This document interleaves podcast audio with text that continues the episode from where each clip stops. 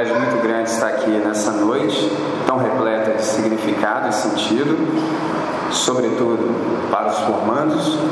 Um prazer muito grande. Eu, ao longo dos anos, ou à medida em que os anos passam, eu tenho aprendido a priorizar os meus amigos na minha agenda. Então eu estou aqui nessa noite porque de fato eu os tenho na conta de meus amigos. Isso me faz lembrar de um irmão suíço chamado Hans Burki, quando ele disse que o reino de Deus é um reino de amigos. Então é nessa conta que eu os tenho.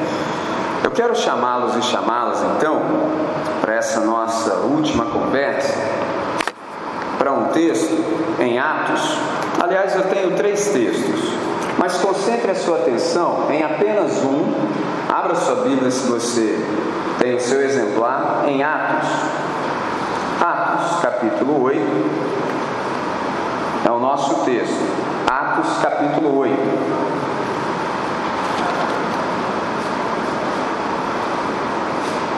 Então nós vamos fixar a nossa atenção em Atos capítulo 8.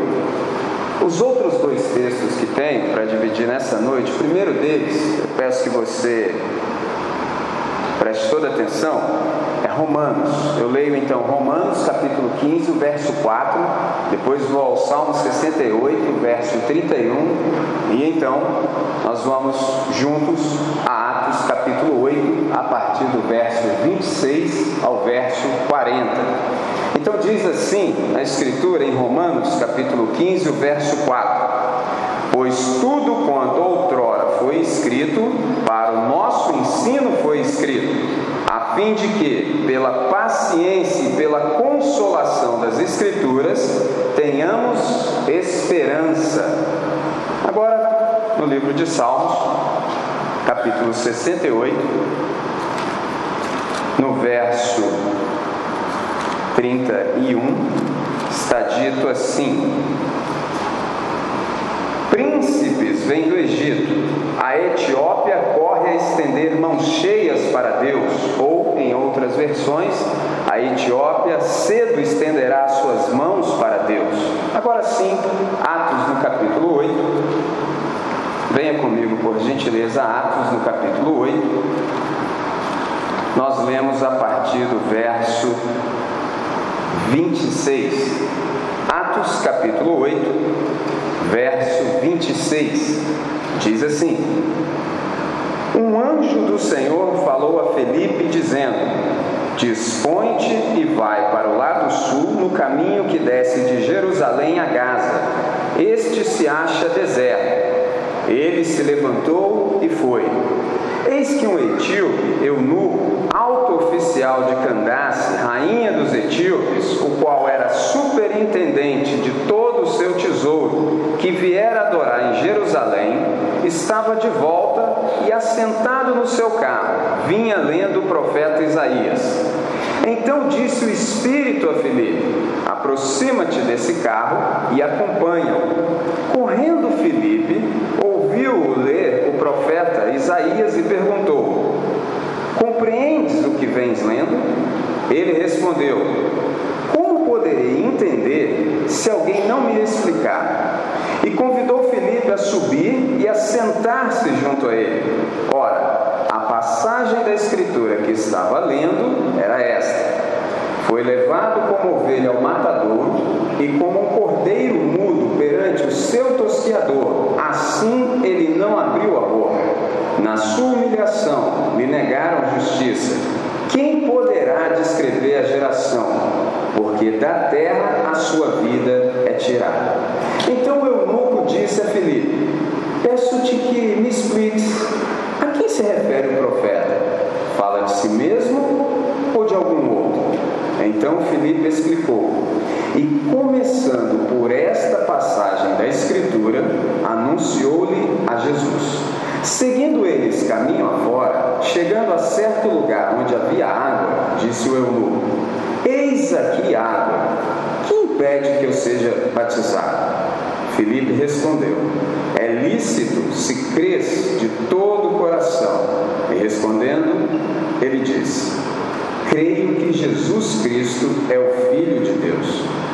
Então mandou parar o carro ambos desceram à água, e Filipe batizou o.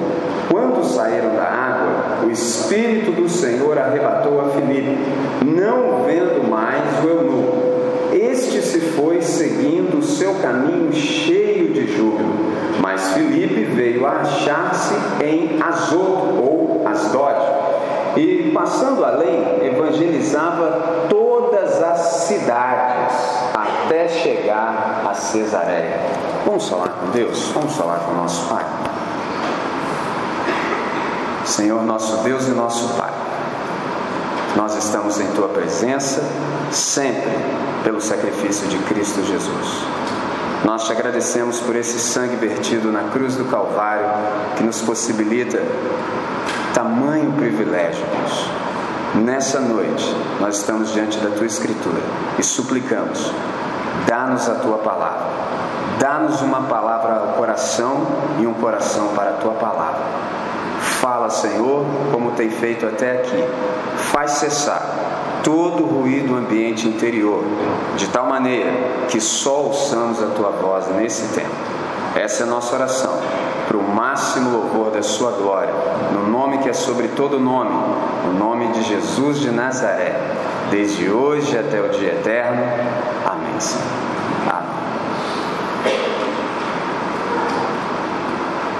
Um dos meus mestres me ensinou que a maneira como você lê a Bíblia é tão importante quanto o que você lê na Bíblia. Nessa noite, eu quero ler esse texto sob a ótica da missão urbana, que foi isso o nosso tema, o assunto das nossas reflexões. Eu me lembro de outro mestre que eu tenho alta conta, que é o irmão Shed, e ele disse que nesse texto chamado Escritura Sagrada há muita carne para se mastigar com os dentes do cérebro. Então nessa noite eu quero chamá-los a um exercício para que nós suemos o cérebro. Tá certo? Esse é um texto riquíssimo, texto extraordinário, e nessa noite eu quero, diante de todas as possibilidades de ênfase que tem, eu quero enfatizar exatamente na figura do Filipe. Filipe, esse diácono da igreja primitiva, que é um arquétipo. Filipe é um arquétipo. O que, que eu quero dizer com isso? Esses personagens da Escritura são eles. No entanto, é cada um de nós. Por isso, quando você se aproxima da Bíblia Sagrada, duas coisas. Primeiro, você deve se aproximar desconfiado de que existe alguma coisa no texto que você ainda não percebeu. Essa é uma maneira de você se aproximar da Bíblia. Existe alguma coisa nesse texto que eu ainda não percebi. Segunda coisa, quem sou eu nesse texto? extraordinário. Se você se aproximar desse jeito, o ganho é enorme. Então, nessa noite eu quero me aproximar assim, olhando para Filipe como um arquétipo. Quando nós olhamos no verso 27, nós percebemos um ser humano, um etíope, e aqui nós temos uma nação, Etiópia. Por exemplo, eu fui criança na década de 80 em meados dos 80, exatamente em 85, teve uma campanha que eu me lembro perfeitamente, USA for Africa, aquela música tradicional, We Are the World. Eu me lembro de pedir a minha mãe para enviar alimentos para a Etiópia. Então é bem provável que muitos de nós tenham a Etiópia nessa conta. Quando você pensa, por exemplo, Etiópia, o que te vem à mente, o que sobrevém? Você pensa um monte de pessoas raquíticas, passando fome. Isso hoje mas nesses dias aqui, não. A Etiópia de fato era uma nação importante para a economia daqueles dias. Isso é extraordinário. E diz no texto que havia um eunuco que voltava de Jerusalém. O que ele fora fazer lá? Ele foi adorar. E esse eunuco, você sabe, é alguém sexualmente disfuncional. Então o eunuco diz o Lucas que ele era um mordomo mó, uma espécie de ministro da fazenda da Etiópia, um alto oficial. Verso 26 diz que o anjo do Senhor, expressão extraordinária, o anjo do Senhor não é um anjo do Senhor, tem uma diferença. Quando é um anjo do Senhor, de fato é um anjo. Agora, quando é o anjo do Senhor, é Cristo. Percebe? Então, o anjo do Senhor dá uma ordem explícita a Filipe. Perceba isso. Esse ponto aqui eu já gostaria de me deter para dizer o seguinte: toda iniciativa ela é de Deus.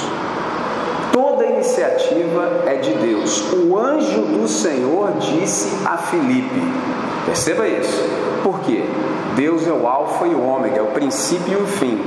Se Deus vai ser glorificado no processo, o processo precisa começar com Deus e terminar com Deus. Eu há pouco orei para que Deus glorificasse ao máximo o nome dele. Então, tudo que nós estamos fazendo é para o máximo louvor da glória de Deus. Mas para que seja para o máximo louvor da glória de Deus, precisa ser por glória de Deus. Então, por glória de Deus para o máximo louvor da glória de Deus. Então, o anjo do Senhor aparece a Felipe e dá um comando. E pensando na nossa prática missional urbana, que é nesse contexto que se dá a nossa ação missionária, eu elenquei dentro de todas as coisas importantes que há nesse texto, como eu disse no início, é um texto riquíssimo. Eu elenquei quatro coisas que eu julguei ser importantes e quero dividir com vocês nessa noite. Primeira coisa que eu quero salientar é a resposta do Filipe. Atente para isso, a resposta do Filipe. Disse o anjo do Senhor: Levanta-te, dispõe-te e vai. Vai para onde? Vai para o caminho que desce de Jerusalém a Gaza e que está deserto. Agora tem um detalhe: algumas versões, alguns manuscritos trazem a palavra hoje ao meio-dia. Perceba isso. Hoje ao meio-dia. Quando eu começo a pensar na resposta que o Felipe deu a Cristo, algumas coisas me sobrevêm. Por exemplo, o Felipe ele poderia ter facilmente questionado a lógica dessa ordem aqui, porque isso aqui é totalmente ilógico. Se você está prestando atenção, você já começou a entender isso. Levanta-te agora, meio-dia, deixe o que você está fazendo e vai para uma estrada deserta. Só tem um detalhe: se você conhece esse contexto, você sabe que no verso 6, Filipe estava pregando em Samaria. Era avivamento, gente. As multidões as multidões atendiam de modo unânime ao que Filipe dizia. Isso é extraordinário.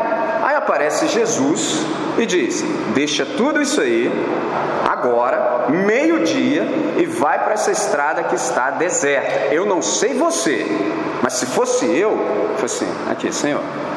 O senhor está certo desse negócio mesmo? É isso mesmo? Aqui a casa está cheia, o negócio está fluindo. O negócio está espetacular para ir para lá? Perceba, Felipe não fez isso. Ele não fez isso. Poderia, poderia ter questionado. Afinal de contas, quem em sã consciência iria mandar um obreiro largar um campo em que multidões atendiam unânimes ao que era dito e se convertiam para ir para uma estrada deserta? Com um detalhe, um agravante: fazer o quê? Aqui está fluindo. Eu vou deixar isso aqui que está fluindo para ir para uma estrada deserta. Sim. Fazer o quê? Está percebendo? O Felipe não questionou, porque nenhum estrategista ousaria ordenar tal coisa. Tão pouco alguém obedeceria sem contestação. Agora, o Felipe, no entanto, não contra-argumentou. O Felipe nem mesmo questionou. Ele não disse, mas Senhor, eu disse, sou honesto, eu diria. Ele não disse. Não teve isso. O que, que o texto diz? Ele se levantou e foi. Qual é a ideia aqui? De uma ação imediata. O que, que é isso aqui? É um amém encarnado. Percebe? Porque se nós chamamos Jesus de Nazaré de Senhor, só tem uma palavra que cabe no meu e no seu lado, depois de ouvirmos a sua voz. Qual? Amém. Assim seja, é do teu jeito e não do meu. O senhor está certo, eu sempre equivocado. Simples quanto parece. Filipe se levantou e foi. Isso aqui é fantástico. Isso aqui é fantástico. Percebe? O que, que isso já nos ensina? Que a testemunha de Jesus de Nazaré não deve questionar os impulsos e impressões do Espírito em seu coração. Perceba o que eu disse: impulsos, insights, impressões no coração. Que, que eu estou te dizendo assim? Porque a gente tem que ter muito cuidado hoje para dizer assim: Deus me disse. Percebe? Muito difícil dizer isso. Deus me disse. Como nós, bons batistas que somos, a gente diz assim: tive uma impressão no coração, eu tive um insight, percebe? Se nós fôssemos neopentecostais, nós diríamos: eu senti isso. O pessoal vive no campo do sentimento. Então nós não devemos nos questionar os impulsos de Deus no nosso coração. O que, que eu quero dizer com isso? Nesse nosso negócio de ministério, é melhor nós sermos impelidos pelo Espírito, ou seja, empurrados pelo Espírito, do que sairmos correndo na frente. Percebe?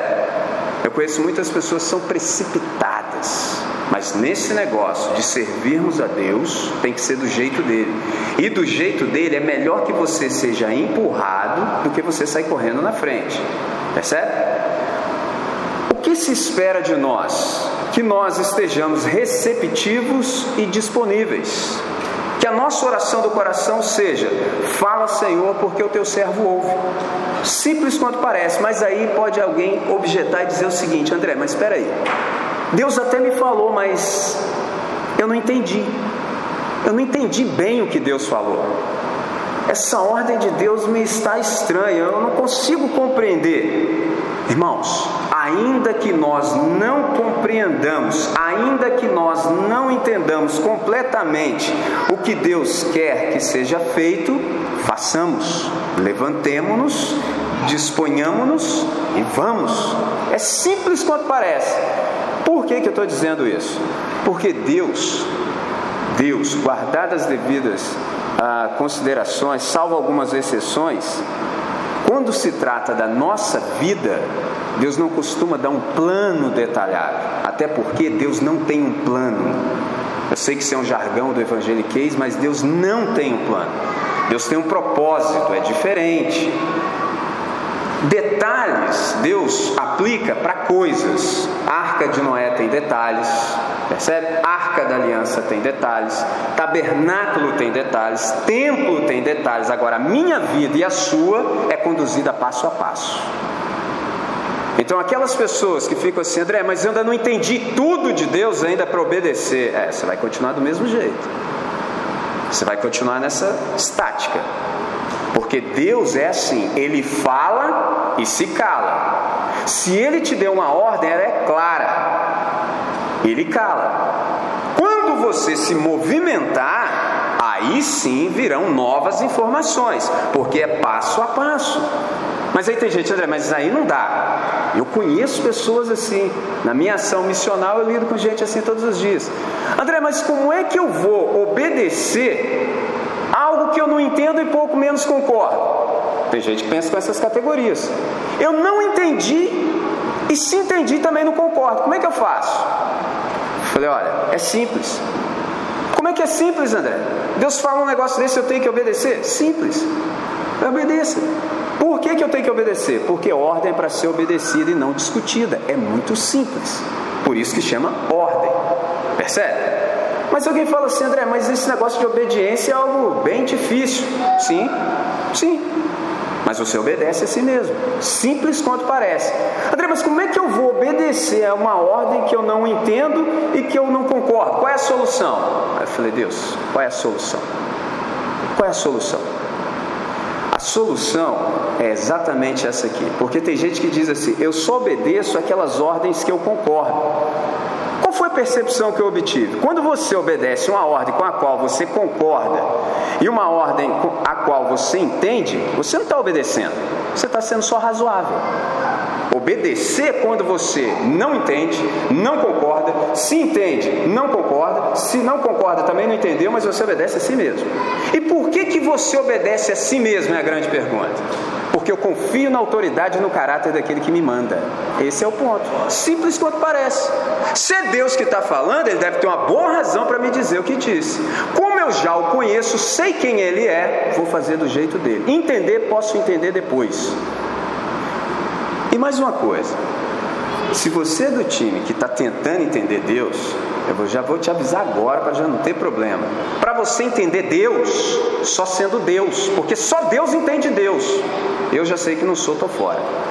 Só André, mas isso é um absurdo. Vou evocar o nosso irmão Tertuliano. Creio porque é absurdo. Se não fosse, eu entenderia. Nós estamos nesse negócio, é para crer, não é para entender. Deus fala, nós nos levantamos e vamos, simples quanto parece. E o extraordinário desse texto é que o Felipe fez assim. Ele se levantou e foi. Foi para uma estrada solitária, longe dos holofotes, sem nenhum tipo de contestação. Isso é extraordinário. Você pensa assim, como é que ele fez isso? A questão, irmãos, é muito simples. Quando eu e você consideramos que há Deus, acabaram-se as nossas perguntas. Há Deus. Acabou as perguntas. Simples. Nós nos mantemos agora pela fé. Isso me faz lembrar do nosso irmão Tomás de Aquino quando ele diz: para quem não tem, para quem não tem fé, para quem tem fé, não é preciso explicação. Para quem não tem fé, não é possível explicação. Pegou a ideia? Viu como é que é simples? Creio porque é absurdo. Se não fosse, eu entenderia. Felipe respondeu de um modo pronto, pronto e positivo. Obedeceu sem questionar. O que é isso aqui? É coerência. Porque se eu e você somos discípulos de Jesus de Nazaré, se essa é nossa identidade, não resta outra coisa para nós senão obedecermos. Se nós não obedecermos, nós estamos sendo incoerentes, nós estamos traindo a nossa identidade. Qual é a nossa identidade? Discípulos de Cristo. Se somos discípulos de Cristo, isso, isso quer dizer que nós estamos sob a disciplina do Cristo. Que nós que estamos sob a disciplina do Cristo não ouvimos o Cristo? Ouvir no sentido de obedecer, não de escutar tão somente? É simples quanto parece. E o Filipe se levantou e foi. No que ele se levanta e vai, aí sim ele ouve novas ordens. Quais são as novas ordens? Entre os versos 29 e 31, nós percebemos que o Espírito de Deus, o Espírito Santo, agora diz a Filipe: chega-te, ajunta-te a esse carro. Essa é a segunda vez que o Filipe ouve a voz. Agora você imagina a cena: meio-dia, estrada deserta, um carro, do nada aparece um cara correndo. Porque você tem que imaginar porque muitas vezes nós lemos a Bíblia com muita velocidade e a gente não pensa, não para para pensar e perceber o que está acontecendo. Do nada aparece um cara correndo. Só que o que o cara que está dentro do carro não sabe é que aquele camarada que está do lado de fora correndo, se aparelhando com aquele carro, é um instrumento do Espírito Santo para proporcionar-lhe novas impressões. Isso é extraordinário. Percebe? Chega-te e ajunta-te a esse carro. Como Felipe é obediente, ele chega e ouve, ele chegou na hora exata. Obediência, chegou na hora exata e ouviu. Isso nos leva para a segunda coisa, o segundo aspecto que eu quero ressaltar nessa noite. O Felipe, além de obedecer, se alguém que tem uma resposta pronta e positiva, ele era alguém que conhecia as Escrituras de tal modo que ele foi capaz de saber qual era o texto e o trecho lido, a qual texto e o trecho lido, a qual livro pertencia. Isso é extraordinário. Você fala, como assim, André? É porque hoje, eu disse para vocês, nós vamos ler três textos. Se fosse antigamente, eu diria assim: nós vamos ler aquela parte que diz assim. Aí você ia ter que desenrolar o rolo, identificar onde estava aquela parte, porque essa divisão que nós temos de capítulos e versículos é algo muito posterior, muito menos esses títulos que tem em cima da sua Bíblia. Isso atrapalha muito mais do que ajuda. Por quê? Quando você lê esse título que tem em cima do texto que você está procurando, isso já faz com que você chegue ao texto com preconceito, com preconcepção. Então você acha que você vai ter novas percepções se você já leu o cabeçalho ali? Você vai procurar o que está escrito ali em cima. É um problema. Então quando Felipe se, se achegou àquele carro, ele ouviu. E ele dominava tanto aquele conteúdo que ele percebeu, ele está lendo o profeta Isaías. Você fala assim, André, mas, mas leitura assim não é de um modo silencioso como nós fazemos hoje? Então, você já disse, hoje é assim. Antigamente não, lia-se em voz alta aquele eunuco estava lendo para si mesmo, ou então o escravo lia. E exatamente a parte que ele lia é o que nós hoje convencionamos chamar de Isaías capítulo 53, versos 7 e 8. Interessantíssimo. Agora eu lhe pergunto: você já começou a ponderar se o Felipe não obedece? Se ele por um instante hesita em obedecer a Deus, ele não ia chegar lá correndo, ele teve que correr. No que ele chegou correndo, ele ouviu qual texto? O texto exato. No que ele ouviu o texto exato, o Espírito lhe disse: Achega-te.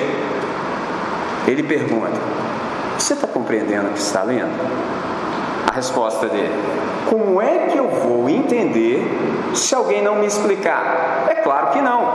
A ideia aqui do texto é: eu não tenho capacidade de entender o que está escrito aqui se alguém não me pegar pela mão. Se alguém não me guiar, eu não tenho a menor condição de entender. Sobe para cá. Percebe? Sobe para cá, me ensina. E diz o texto que ambos ficaram juntos e assentados. E você, todas as vezes que lê que alguém está assentado e, e ensinando, significa que essa pessoa é um mestre. Isso é extraordinário. Então perceba que o Felipe ele tem essa capacidade extraordinária de domínio do conteúdo. Ele sabe o que está se passando. E agora o interessante é que esse etíope saiu da Etiópia, percorreu inúmeros quilômetros, uma viagem que poderia durar meses, para ir até um lugar, Jerusalém, para adorar. Voltou. Só que na volta, ele volta com o rolo de Isaías e está lendo. E está lendo. Só que ele está frustrado. Por que, que ele está frustrado? Porque ele está com uma dúvida. Agora, olha que interessante possível que muitos que estão aqui a me ouvir nessa noite tenham parado essa leitura bíblica, já a essa altura. Agora, por quê? Estou entendendo nada. Esse senhor aqui leu 53 capítulos sem entender nada. 53. Você já parou para pensar nisso? 53. Até agora ele não está entendendo. Porque a pergunta do Felipe é: Você está entendendo o que você está lendo? Ele falou: De modo algum, não há a menor possibilidade de entender se alguém não me guiar. E aí, quando você olha para a dúvida dele, era uma dúvida simples. Qual era a dúvida? Olha o texto: Diga-me, diga-me, a quem o profeta se refere? A ele mesmo ou a outro? Nós que já conhecemos o texto já sabemos, mas ele não tinha essa condição de saber. Isso nos leva ao terceiro aspecto que quero ressaltar nesse tempo. O Felipe soube interpretar, ou seja, ele lançou mão de uma hermenêutica correta, ele soube interpretar o texto à luz da pessoa de Jesus de Nazaré e do espírito e da consciência do Evangelho. Isso aqui é extraordinário. Quantas pregações você já viu partindo do Antigo Testamento que apontam para Jesus de Nazaré? Quantas pregações você já viu? Porque o texto diz: começando com esta mesma escritura, ele deu testemunho a respeito de Jesus de Nazaré. Todas as quintas nós temos aqui nessa igreja uma EBQ, Escola Bíblica de Quinta, uma escola alternativa para umas pessoas alternativas. É meu trabalho em missões urbanas. Pessoas que muito, muito dificilmente viriam na reunião de domingo, vem às quintas. E nós estudamos a Bíblia, estudamos, estudamos. E um dia alguém me disse assim, André, até quando nós vamos ficar estudando aqui? Eu falei, ah, isso é muito simples. Simples de responder. É mesmo? É, ela. Até quando nós vamos estudar a Bíblia? Eu falei, até você ser capaz. Aí eu fiz um exercício com eles. Todos vocês que estão aqui hoje, abram a sua Bíblia em qualquer lugar do Antigo Testamento. Aí eles abriram a Bíblia em qualquer lugar do Antigo Testamento. Eu falei, leia o texto. Aí eles leram o texto. Aí eu virei para o amigo do lado e falei assim: agora você, diga o texto que ele leu. Não, mas aí fica difícil, né? Eu falei, não, diga o texto que ele leu. Ele leu o texto, diga onde está, qual é a localização. Aí já começou a ficar um pouquinho difícil. Eu falei: o dia em que todos nós formos capazes de abrir a Bíblia em qualquer lugar do Antigo Testamento, identificar o texto e pregar 50 sermões expositivos acerca de Jesus de Nazaré, nós não precisamos vir aqui mais. Pronto, resolvida a questão. Viu como é que é simples? Filipe sabia fazer isso. Mas só que isso, André, está pegando pesado. Eu não.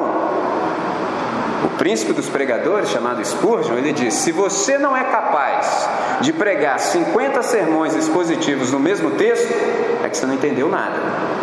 Falei, eu tenho matéria para a vida toda. Percebe? Filipe sabia fazer isso. Perceba o texto. Começando com esta mesma escritura, ele partiu daqui e chegou em Jesus de Nazaré. Isso é extraordinário. Deixo essa palavra como encorajamento para todos vocês. Segunda carta de Timóteo, capítulo 2, o verso 15, diz assim: Procura apresentar-te a Deus aprovado, como obreiro que não tem de se envergonhar, que maneja bem a palavra da verdade, ou seja, com perícia, com precisão. A única pessoa que está habilitada a fazer essa pergunta do Felipe, entendes o que lês? é alguém que de fato está familiarizado com o conteúdo e apto para ensinar. Se você fizer essa pergunta para alguém, subentende-se que você tem capacidade de elucidá-lo. Entendes tu o que lês? Ele vai dizer: Não, peraí que eu vou chamar meu pastor. Não vai dar certo. Percebe? Não vai dar certo, a responsabilidade é sua. Para isso que Deus te levou até ali. É simples quanto parece. E começando com esta escritura, apresentou a Jesus. Isso aqui nos mostra o nosso papel. Começando por essa escritura, chegou em Cristo Jesus. Qual é o nosso papel? Qual é o nosso papel? Nosso papel é levar Jesus às pessoas. Quem está ligadinho no que eu estou falando está pensando assim: Ué, André, inverteu agora? Não é o contrário, não? Como é que o nosso papel é levar Jesus às pessoas? Nosso papel não é levar pessoas a Jesus, não? Nunca foi. Jamais, sob nenhuma hipótese. Por isso que muitos de nós vivem mal, cheios de peso, porque infelizmente ensinou-se que o nosso papel era levar pessoas a Jesus, e não é, é o contrário. Nosso papel é levar Jesus às pessoas. Porque o papel de levar pessoas a Jesus é do Pai. João 6,44 diz assim: Ninguém pode vir a mim se o Pai que me enviou não o trouxer, e eu ressuscitarei no último dia. A pergunta natural desse texto é: E como é que o Pai traz pessoas a Jesus? Pela ação do Espírito Santo, isso é a economia da Trindade. O Pai precisa mostrar para cada ser humano na face da terra que Jesus é Deus. O nosso papel é levar Jesus às pessoas. Esse é o nosso papel. O papel do Pai é pegar as pessoas e levar a Jesus. Isso é extraordinário. Quando a gente entende isso, a gente vive bem, é uma maravilha. E aí isso me faz lembrar do último aspecto, mas não menos importante, que eu quero ressaltar nessa noite, que é Filipe ele prosseguiu ensinando. Isso é extraordinário, porque ele partiu dessa explanação, seguiu em frente até o ponto em que o eunuco entendeu que deveria ser batizado, ou seja, professando a sua fé em Jesus de Nazaré. Ele caminhou, explanou, explanou de um modo eficiente e eficaz até o ponto do cara falar: então, eis aí água, o que me impede de ser batizado? Eu fico impressionado com a capacidade desses irmãos, é extraordinário. É como Jesus no caminho de Emaús, que expôs de Gênesis a Deuteronômio tudo o que havia naqueles textos acerca dele, e depois passou pelos salmos, profetas. Imagina que sermão foi esse. Como é que faz um negócio desse? Estou tentando, estou treinando. Percebe? Filipe conseguiu. A ponto de quando encontraram água, ele disse: Eis aí, o que me impede de ser batizado? Eu fico pensando, qual foi o conteúdo foi o conteúdo que o Felipe dividiu com ele? Numa palavra, João 1, 29. Eis o Cordeiro de Deus que tira o pecado do mundo. Perceba, aquele senhor saiu lá da Etiópia para ir em Jerusalém. Só que eu e você não somos judeus e nem judias, então muitas coisas do texto se perdem na nossa compreensão, porque nós somos ocidentais. O que é adorar no Antigo Testamento? Adorar é ir até o templo, levar um animal, entregar para o sacerdote, ele imola. Se Deus aceitar, você está perdoado. Isso é adorar. Adorar é pedir perdão. Então tem que ir lá no templo, não pode ser em qualquer lugar, não pode ser lá na Etiópia. Aí o Felipe diz para ele assim: agora é diferente.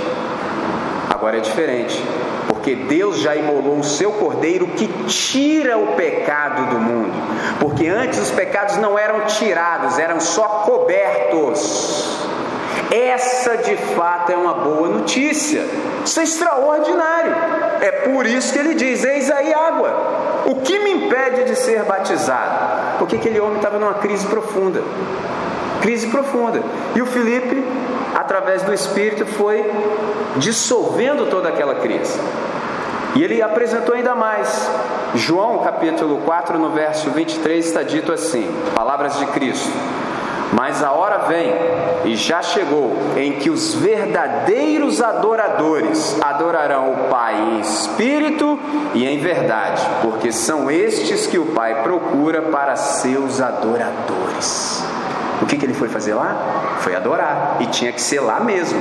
Mas aí veio Jesus Jesus consumou todas as coisas. Agora não precisa ser mais lá. A questão agora não é geografia, a questão agora é como, não é mais onde, sim como. Antes era onde? Em Jerusalém. Agora é como. Como é que se adora a Deus? Agora é em espírito e em verdade. Essa é uma expressão que eu ouvi quase a vida toda e pouca gente traduziu para mim. Então vamos apertar uma tecla SAP para a gente entender? O que é adorar a Deus em espírito e em verdade? Em espírito, não importa o lugar, em verdade, em tudo que faço, traduzindo, agora a minha vida é um eterno culto a Deus. Quer comais, quer bebais, ou façais qualquer outra coisa, fazei tudo para a glória de Deus. Isso é extraordinário, esse é o privilégio que Cristo Jesus conquistou para nós na cruz do Calvário. É por isso que expressões como estas, vamos começar o culto, vamos acabar o culto, isso aí já foi. Isso aí é para judeu. Judeu é que passa a semana inteira esperando o sábado para começar o culto. Nós não. Nós estamos em culto o tempo todo, todo o tempo. Ou não, né? Nós temos que discernir: isso que faço é culto a Deus? Porque comer, beber ou fazer qualquer outra coisa para a glória de Deus só pode ser culto. Aí você fala, André, o que, que nós fazemos num, num, num domingo, por exemplo, quando nós nos reunimos? No domingo nós nos reunimos para celebrarmos a semana de culto que tivemos. E se porventura em algum momento dessa semana nós pecamos e saímos do culto, nós pedimos perdão e voltamos imediatamente para o culto. Extraordinário. Foi isso que entrou no coração daquele etíope. Foi isso. Uma notícia fenomenal, extraordinária. Isso é fantástico. É por isso que ele diz: Eis aí água, é um rompante. Eis aí água. O que me impede de ser batizado? Não vou nem tocar nessa questão do batismo. Nem precisa. Para quê?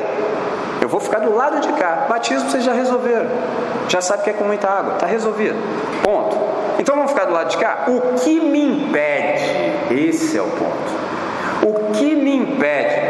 O que o Felipe responde? É lícito, tu podes, se crer. O que ele responde? Eu creio que Jesus Cristo é o Filho de Deus. Aí o pai levou. O pai o levou. Eu creio. Traduzindo, qual é o problema que nós temos hoje? O problema que nós temos hoje é que os nossos pais no passado batizavam os convertidos. Percebeu? Os nossos pais batizavam os convertidos. Nós hoje estamos lutando com todo o empenho e força para convertermos os batizados. É lícito se creres de todo o coração, ou seja, você já está batizado, não há necessidade de uma data futura, você já está, é simples. É óbvio. Então não precisa postergar. Esse é um problema que nós temos hoje. Esse é um problema. Por quê? As pessoas têm muito mais informação acerca de Deus do que conhecimento de Deus. Eu lido com isso todos os dias. Os caras sabem um montão de versículos, sabem dizer um montão de coisa. É mas conhecimento com intimidade acerca de Deus, não tem. Esse é o problema. Por isso que a gente está gastando os nossos melhores esforços com os caras, com os crentes. Você já viu como é que é difícil converter crente? Oh, difícil, irmãos. Você gasta maior tempo. Eu lido com esse negócio todo fim de semana. Aí eu falei, Deus, o que está acontecendo, Deus? Falei, André, o que está acontecendo é que eles só têm informação acerca de mim. Eles nunca se entregaram para mim. Foram batizados, mas não se entregaram para mim. Não foram regenerados, não nasceram de novo. Esse é o problema. Nessa noite, nós estamos diante de um quadro extraordinário. Porque se você prestou atenção nesse texto, geralmente quando eu ouço, sempre percebo as pessoas exaltando o etíope, dizendo que ele era um alto funcionário da rainha de Candace, etc, etc, etc. Só que um mestre me ensinou, ou está me ensinando a ler Lucas. Você sabe que Lucas é um historiador e ele tem um poder de síntese fantástico. E o Lucas ele diz muitas coisas nas entrelinhas. Se você lê muito rápido, você não pega. O Lucas não disse que ele era um alto funcionário em primeiro lugar, disse que ele era um etíope e eunuco, ou seja, era alguém desprezado um marginal. Em missões urbanas nós trabalhamos com essas pessoas, gente que ninguém mais quer. Foi por isso que o Lucas construiu essa frase desse jeito. Quando esse senhor falou assim: Eis aí água, o que me impede, não é uma pergunta retórica. Muitas vezes já ouvi em inúmeros sermãos que a pergunta fica como retórica, ou seja, não precisa de resposta, precisa sim. Porque esse senhor saiu da Etiópia para ir até Jerusalém adorar. Só tem um detalhe: ele é negro, estrangeiro e eunuco. Não vai ter lugar com os judeus. Fique mais para lá. Aqui não. Você é um semi-prosélito. Mais para lá. Felipe, eu entendo que Jesus é Deus. Ele é Deus. Eis aí água. Existe algum impedimento? Existe? Essa fé em Jesus de Nazaré é do jeito de Moisés? É do jeito do, juda, do judaísmo? É separatista também? Não. Aqui é um ambiente inclusivo, porque todos pecaram igualmente e carecemos todos da mesma graça de Deus.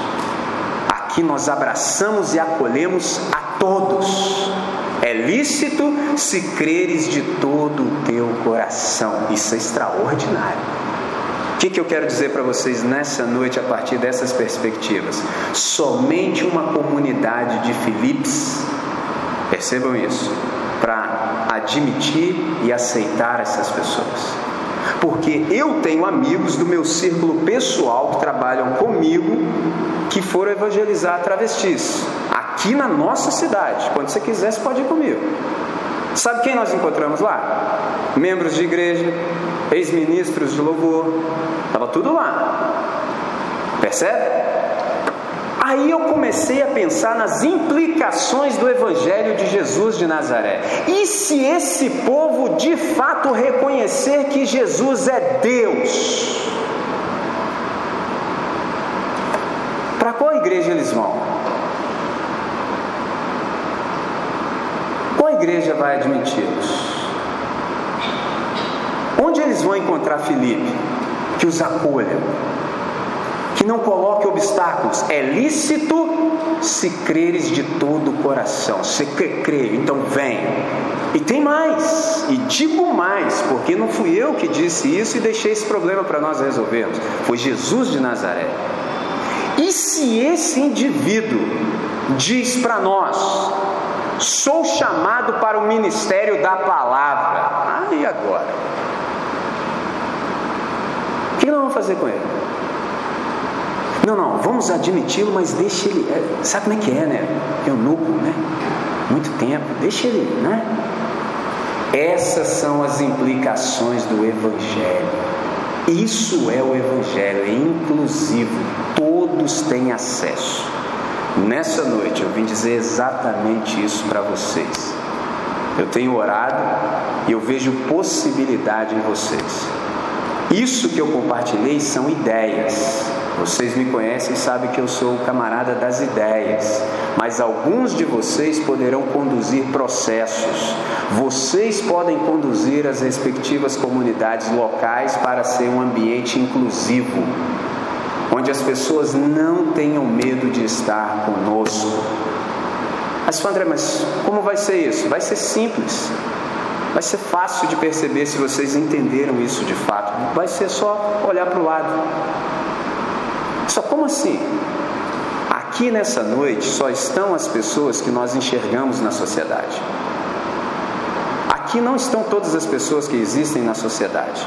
Aqui só estão as pessoas que nós enxergamos, porque muita gente já virou paisagem. Porque nós trabalhamos com aquele paradigma antigo que as pessoas têm que vir para a igreja. Nós invertemos a ordem de Jesus. Jesus nunca mandou que quem está fora viesse para cá, mas sim os que estão aqui fossem para lá e nunca mais voltassem. Essa é a ordem de Jesus.